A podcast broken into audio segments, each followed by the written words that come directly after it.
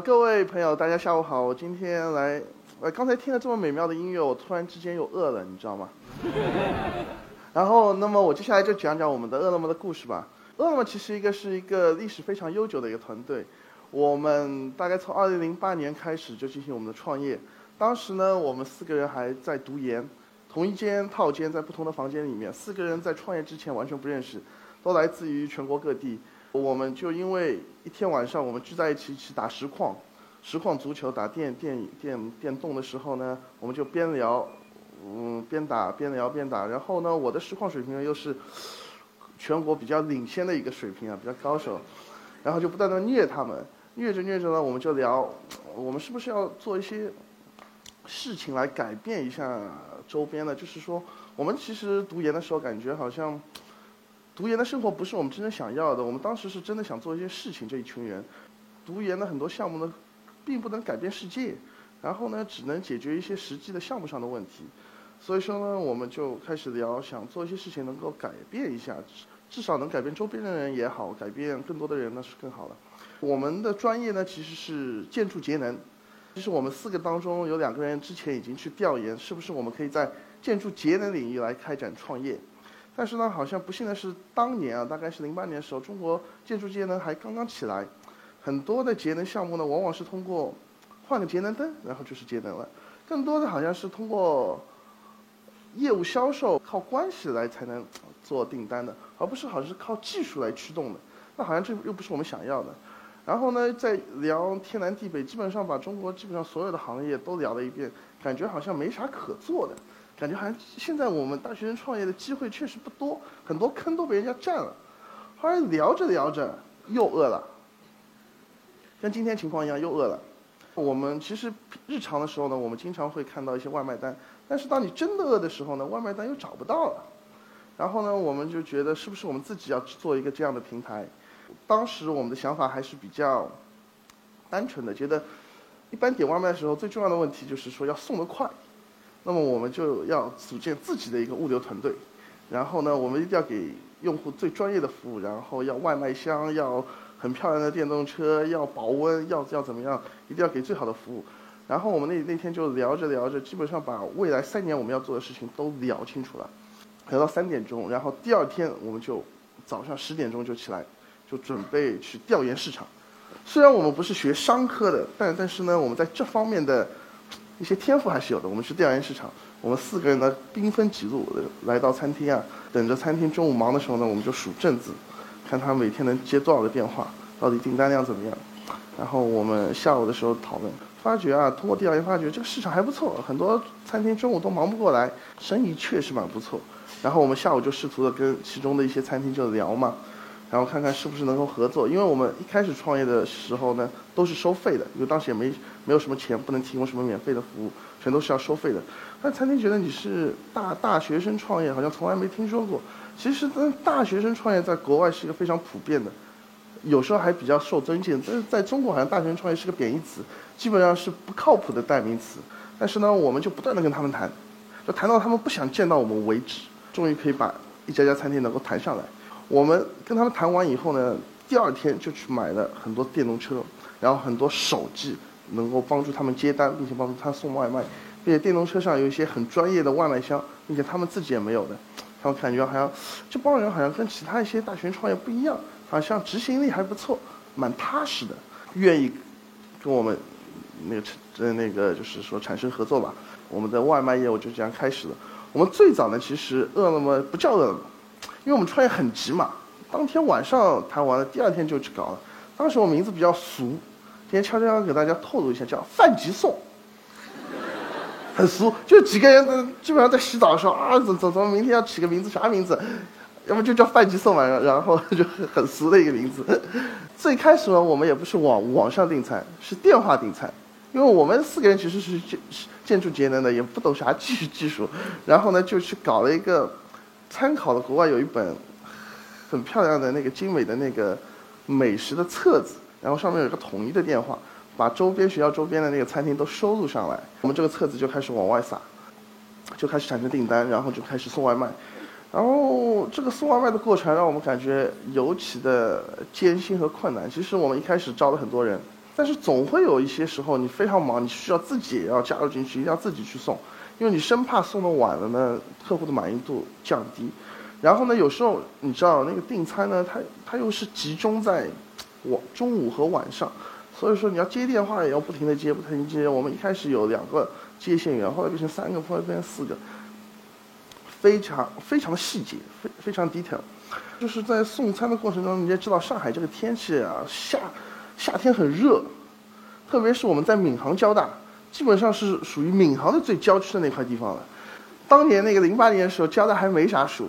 全是太阳，我其实以前还是蛮白的，后来那段时间呢晒得很黑，人家一见到我都以为我是踢足球的，以为我是运动员了，以为我当年当兵了几年回来的，然后，然后就这样送。冬天又是那种湿冷，不像北方那种冷，很湿，然后时不时的还会下点雨，就导致我们送外卖的时候也不能穿很厚的鞋子，感觉这湿这个水淋进去以后呢很潮湿，脚也很难过。袜子在里面很难过，所以说我们那段时间都是赤脚送外卖，冬天赤脚。所以说我这双脚呢，是我呃认识我的朋友都知道，是全世界最难看的一双脚，里面有很多冻疮什么的东西的，到现在还在。有机会大家可以来看一下。经过这这一年，后来我们就感觉这个东西啊太复杂，并且每天晚上要结账。我们大概当时最早的时候是八个外外送员。每天晚上钱收，但是钱还是蛮多的。这这倒是，我们当时最早时候没啥创业启动资金，都是靠什么呢？我们一个创始人呢是靠他的那个学费把它扣下来了。叫学校还是蛮好，你即使不付学费，你还是可以读下去的。哎，这这个是还是不错。然后把学费扣下来。我们是本科的时候炒股票还赚了几万块钱，再加上当时研究出一个东西，就是零八年的时候支付宝刚刚上线，信用卡还能套现。然后我们我们几个就申请了很多张信用卡，我我我的那个支付宝账号到现在还是黑名单，就是不能提现的，他们封掉了，你知道吗？我们早期大概有二十几张卡，啪啪啪就这样套，啊套套套出来。然后另外的人又凑了点钱，我们四个人啊，大概几个人凑凑凑凑凑凑凑了，也是陆陆续续的投进去了，大概投了大概十万块钱左右。但是当时那个项目，你也知道，我们也没啥资产，只要搞点电动车。然后最早是在我宿宿舍里面创业的，然后也没啥成本，然后每天又能进来很多钱，因为餐厅的钱都收收在我们这里。但是每天晚上对账很麻烦，这个送外送员老老是不老实，时不时的说少一张订单，时不时的少一点钱，哎，很麻烦。所以说每天对账都要对到十二十二点钟，然后十二点钟以后呢，我们几个人因为也没赚到啥钱，但是要相互激励，就开始谈理想，谈梦想。其实真的，真的创创业早早期的时候谈梦想是最好的一个精神动力，像像像吃了兴奋剂一样的，很开心。像未来我们能改变怎么样？有多少人又被我们改变了？我们又赢了，感觉一笔虚拟的财富就在我们面面前。后来觉得这个东西好像很难复复复制，并且那个流那个外送人员流动性又很高。那么后来我们决定呢，我们还是把这个东西砍掉，我们还是做专做网上订餐吧。就是说，你自己配送其实有时候也解决不了问题，可能餐厅配送还比你快一点。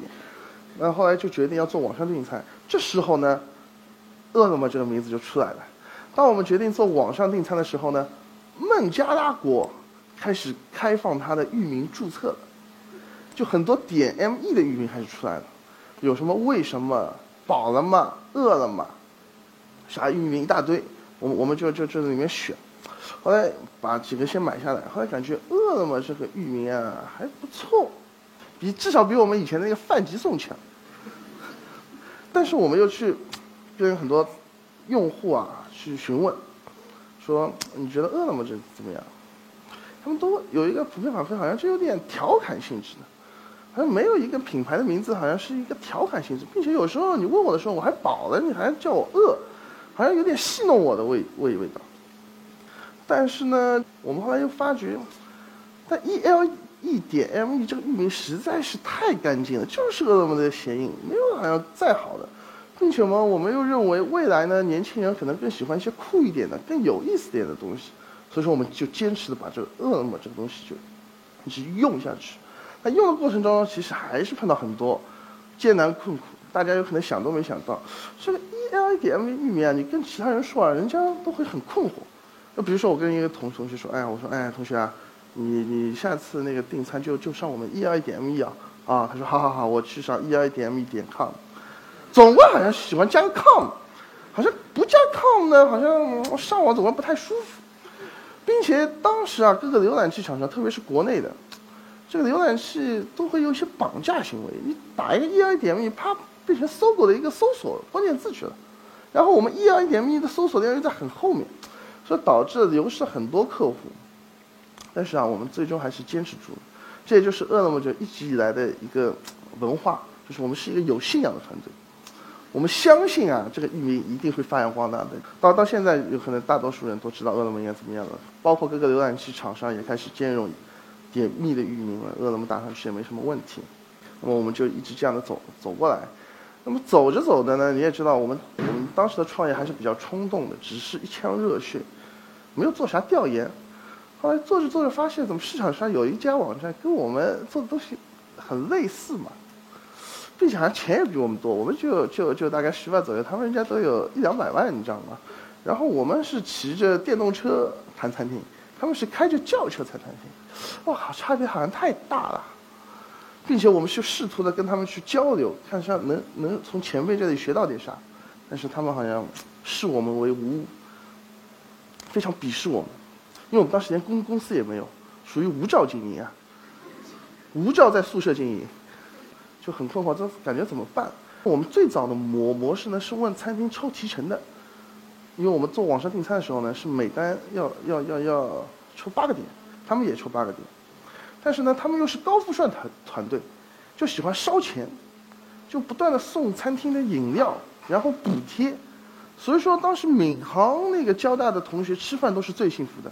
永远比其他高校要少个三四块钱，并且还能有饮料喝。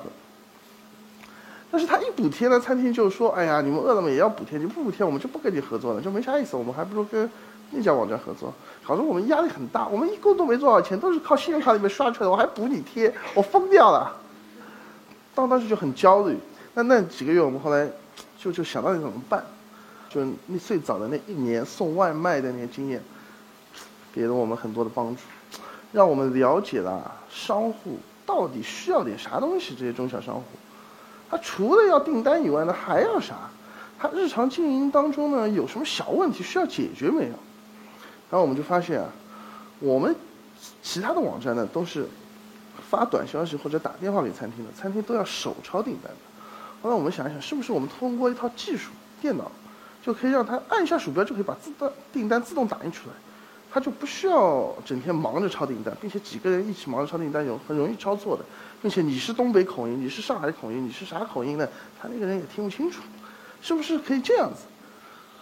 好，一场伟大的商业变革就来了，真的，真的，我们完全靠着智慧，通过，哎，这真的真的是就你真的就是很很多时间啊，你们很很新闻当中可以听到什么以小博大，但是你真正经历的时候呢，有时候。第一次经历的时候会很慌，人家毕竟有这么多钱在烧，对不对？然后呢，我们就靠我们的智慧，真的是商业模式的改变，然后呢，定价策略的改变，技术上的革革革革新，一下子就把它逆转过来了，对吧？我们给餐厅发一套后台管理系统，餐厅老板一看，啪，鼠标点一下，订单就能打印出来，并且厨厨房自动自动拿到订单，非常方便。然后呢，它的交易额啊都可以在后台看出来，哪个菜卖得好，哪个菜卖得不好，并且呢，我们定价上又有修改。对吧？原来的那个提成的模式，我们改成固定的费用。我们参照当年比较流行的一个叫 SaaS 的收费，你一年只要付一个固定的费用，你做一百万，我也只收这点钱。他就感觉哎呀不错不错，我就把其他网站的订单全部转到饿了么平台上来了。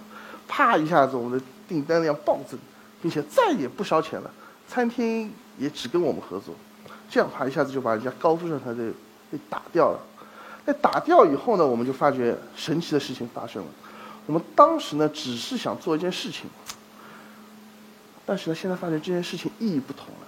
不仅是我们赚一点钱，我们发觉，怎么闵行交大这么落后的地方，所有的餐厅都在用饿了么系统，而这个成就感，跟跟赚赚赚点钱的成就感完全不一样。我们我我仿佛感觉我们好像就像当年的淘宝，让很多中小商户都到网上去开店做生意一样。因为闵行区这些餐厅老板，他第一次上网。第一次接触电子商务都是通过饿了么管理系统来的，哎呀，这种感觉是太神奇了。这就是激励着我们一直要把这件事情要复制到全国、全世界，怎么弄，要搞得非常大的一个一个最初的一个原动力。那么然后呢，我们的业务就越来越大了，但是大的过程当中呢，也发现一些问题，就是我们研究生的课程会越来越忙了，两边兼顾不过来，晚上呢吹牛吹到两点钟，早上呢七八点钟要跟导师跑到苏州去做项目。所以说呢，我们就就决定，要么我们几个创始人就决定，就是说休学吧，就一门心思的搞订餐。如果搞成了，那么就继续搞下去；如果搞不成，那么继续回家读书。虽然我们没有 Bill Gates 那种魄力直接退学，但是我们觉得在中国这个还是比较合适的。然后呢，我们就去选，就去跟老师申请休学。那么我们最早的创始呢有两个，后来没有休休学成功，因为人家导师不放。然后呢，我们两个导师呢比较开明。我还记得当年导师啊，请我去帕帕琼斯吃了个披萨，在吃完的时候呢，跟我说了一句话，我记忆犹新。他说：“张世豪啊，你要搞啥东西呢？我也搞不清楚。你这个东西呢，我也看不出啥有啥前途。但是呢，你如果能真正的组织一帮人，把一件事情做成，我认为你的有些能力还是在提高的。那我们还是比较支持的。”哇！这这这说的我一块石头落下来了，老师终于同意了嘛。其实有时候创业的时候，最重要的就是有些人能旁边帮你鼓励鼓励，认同你一下，你有可能就挺过去了。我们一开始在学校的宿舍，我的宿舍，当年创呃送外卖的时候呢，电动车经常被偷，停在哪里都被偷。我们后来还想办法要停到学校保卫处里面去，然后八辆电动车分在不同的保卫处里面，还要充电啊，这些问题都要解决，很麻烦。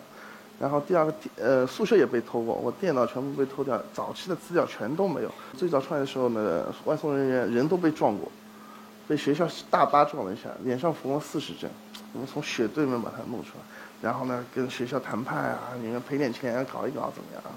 我们当时也没钱赔啊，就是很痛苦那段时间。后来真正的选择了休学创业了以后呢，学校也很帮助，推荐我们很多去参加一些什么创业比赛。但是其实呢，我们内心还是比较清高的。我们觉得呢，中国的创大学生创业大赛呢，更多的是一个秀。好像去去参加比赛的人，不是为了去把一件事情做成的，更多是好像去秀，增加一些自己的经历，然后是更好的，不是为了创业，是更好的为了就业。这个好像好像跟我们的好像团队的踏实，要真正要做成一件事，这种理念好像有点有点相悖，就一直不想参加。后来直到有一次呢，一个老师跟我说：“你们还参加吗？你们现在也没啥钱，这创业比赛还有钱。”哎，那我们一下子就说动了嘛。我觉得，哎，创业早期搞点钱还是非常重要的。我们就去参加了大大小小创业比赛。那因为我们还是做出点东西出来的，所以说参加创业比赛，你光有个 idea 基本上很难得奖。但你做出点东西来，即使是再破的呢，很容易得奖，并且我还能说会道，基本上得了所有的冠军吧。然后我们第一次大概第一笔资金是拿了上海大学生绝群大学生创业，拿了十万块钱，还是以贷款的形式给我们的。我们虽然已经还掉了。第二次呢，我们又拿了一个全国欧莱雅大学生创创业大赛，又拿了一个特等奖，欧莱雅又给了我们十万块钱。这个十万块钱呢是纯属奖金，不用还的，那很开心，很踏实。第三次呢又获得了一个什么上海市大学生科技创业基金。拿了二十五万，他是入股的形式，哈，七拼八凑，终于从以前的十万哗哗哗搞搞到了四五十万，然后开始成立公司。以前是无照经营啊，不敢不敢出来抛头露面，后来就有照经营了，就现在可以站在这里，感觉非常棒。然，但是呢，创着创着又发现问题了，我们快毕业了。他毕业的时候呢，对于其实名校大大学生来说，你们可以发现一个很现象，就是中国好像创业成功的很少是名校大学生，很很少，但是有一部分，啥道理呢？我是感受最深刻的，就是说大学生创业，他们名校的大学生创业，机会成本太高，选择太多，很难坚持下来。创业呢，基本上要做好十年抗战的准备，那我们当时才弄了两两两两三年，然后最为深刻的呢，就是说我们其中有一个技术核心成员。他也年纪有点大，因为他是读研来交大的，他之前在 IBM 工作，对吧？他给自己定了一个偷偷定了个目标，我还不清楚，后来我才知道，他他说他毕业的那年，饿了么一定要正正经经的融一笔资，他才继续跟我们创业，不然的话，他他他就会选择其他的方式。他有很多好的 offer 嘛。后来不巧，到毕业的时候我们还没融到啥资，连连融资的影都没有。后来他就走了，但又不巧的是，他走了一个月，我们就融到资了。真的就是太巧了，真的走走了一个月，啪，哎。一笔一百万美金又进来了，然后那个时候我们团队才真正的开始从毛坯房又开始改到别墅里面去了。我们要寻找那个 Facebook 当年那个 loft 的感觉，我们就在交大附近租了一个别别别墅，然后墙面涂成了灰的，就就这种感觉，那就是石头的感觉，就是那。厕所间不能装装修，就放镜子，把一家的什么桌子椅子都往里面放，我感觉很不错。然后渐渐的团队形成起来，然后包括很多我们现在的核心成员也是当年这样的时候都加入进来的。当年呢还有一些很记忆犹新的事情，就是过过年，过年呢其实对于大多数人来讲都是件很开心的事情，并且我们团队又是来自于五湖四海的，都要回去过年，都都都是跟团家里团圆嘛。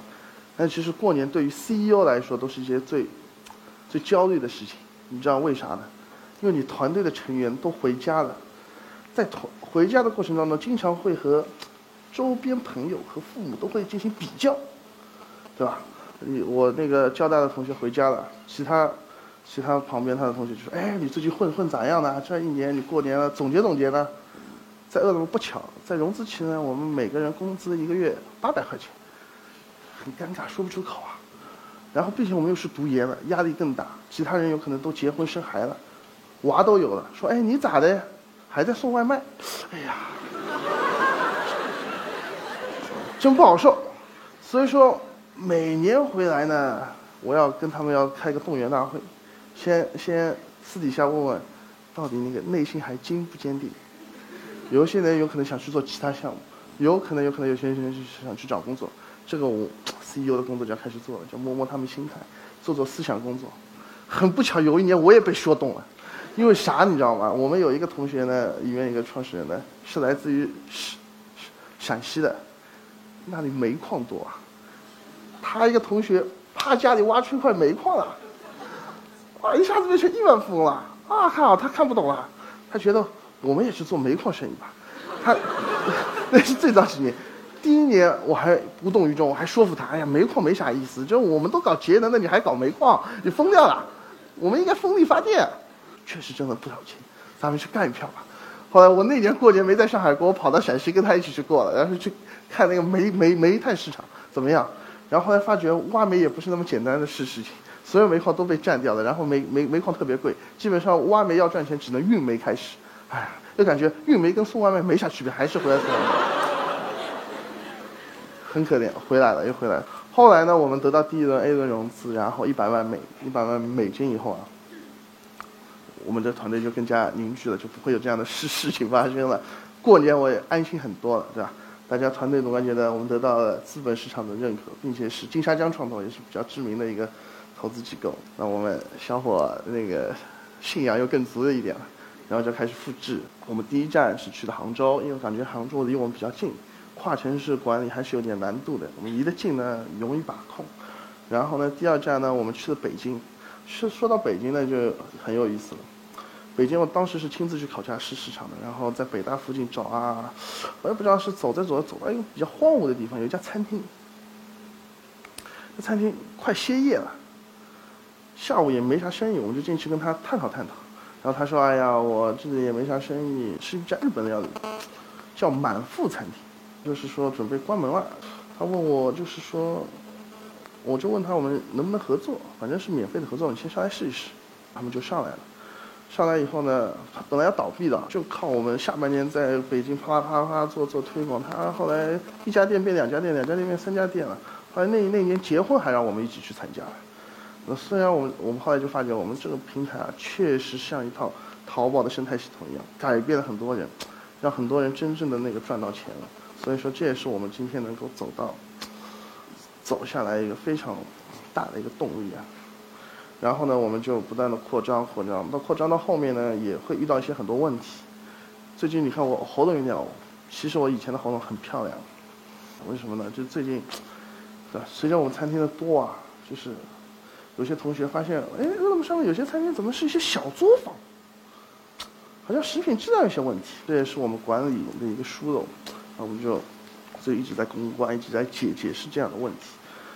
那么，其实我们有时候也，其实食品质量，中国的那个证照啊，特别餐饮行业，其实太不标准化了，太乱了。其实你要作为一个平台，作为我们要去验证它很难，因为啊，店面转让的时候，有时候店那个执照不转让的，所以说经营者和人是对不上的，很麻烦。就可能你昨天这家店是三证齐全的，过了几个月他转让给其他，他有可能就对不上了，哎呀，导致我们非常麻烦。后来呢，我们就在想到底这个没有执照的小店到底要不要上？这又回到了我们，回到特别是我吧以前的一段回忆当中。我对小店是很有情节的，我这个人比较喜欢吃夜宵，专门喜欢吃排档的那个味道。特别我又是住在那个上海人嘛，又住在卢湾区，卢湾区有四大面馆，你们知道吧？什么阿娘面啊、长角面啊、啥面啊，都我都对他们有浓厚的感情。我认为他们好像虽然没啥执照，但是真的用心在做，确实是我们身边的美食，并且这么多人去吃，对吧？到底要不要上？所以说我们最终还是决定，还是把一些优质的街边料理还是要上去，但是我们要给他们注明，他们就是黑暗料理。如果你真的想吃呢，那你就去吃吧。然后呢，我们接下来要会让很多餐厅啊，营业执照都要上传上来，对吧？我们自己有可能不能验证哪个是真，哪个是假，但是我们把它开放给，比如说卫生监管部门，然后更好的方便他们监管，把饿了么打造成一个非常可靠的一个品牌。最后呢，我要分享一下，我们作为现在 O2O 啊，那个 Online to Offline 最大的订餐平台，其实不是那么容易，送外卖真的不是一件容易的事情。为什么呢？它要涉涉及到很多线上和线下的工作。其实呢，对于我们饿了么来说呢，人家一直会说：“哎呀，哪个小网站是你们竞争对手？什么什么宝什么宝又要跟你来竞争了？”其实他们都不是我们竞争对手。我们一直以来的竞争对手就是电话订餐的习惯。所以说呢，我们需要做非常方便的应用，非常方便的用户体验，才能彻底的颠覆掉以前人家打电话的那种惯性。所以说呢。做这块呢，又需要很强的互联网基因。你要你要不断去设计产品，要让你的产品很优化。你要去了解线下的需求，把它互联网化。对于很多 geek 来说呢，他这块是做得到的。但是呢，OTO 又要做很多线下的工作。你要有两百多个人出去谈餐厅。我们现在公司大概两百多个人嘛，其中大概大多数都要在分布在全国各地要谈餐厅、收餐厅。接下来人会越来越多，你要管理两百个人、三百个人、四百个人、一千个人都要去谈餐厅，，geek 是做不了的，是只有很多搞线下的人可能去做，但是搞线下的人呢，互联网基因就不行，所以说这两块要完全的融合在一起呢，就非常难，但我们做到了，我们做到了，所以说很不好意思，我们做到了。然后呢，最后呢，我谈谈我们这几年的一些我的感悟吧。反正对于我们大大学生创业来说的话。我觉得我们所有做的事情都是第一次，所以说在第一次的过程当中，我们就觉得我们其实就是在黑暗中等待着阳光，等待着那一刻光明，不知道什么时候来，不知道自己做的事情到底是对还是错，不断的等待着光明的到来。但是我们相信，如果我们坚持下去的话，我们一定有机会等到它来。但是其实创业的过程就是等待的那那一次机会，希望大家都坚持住，谢谢。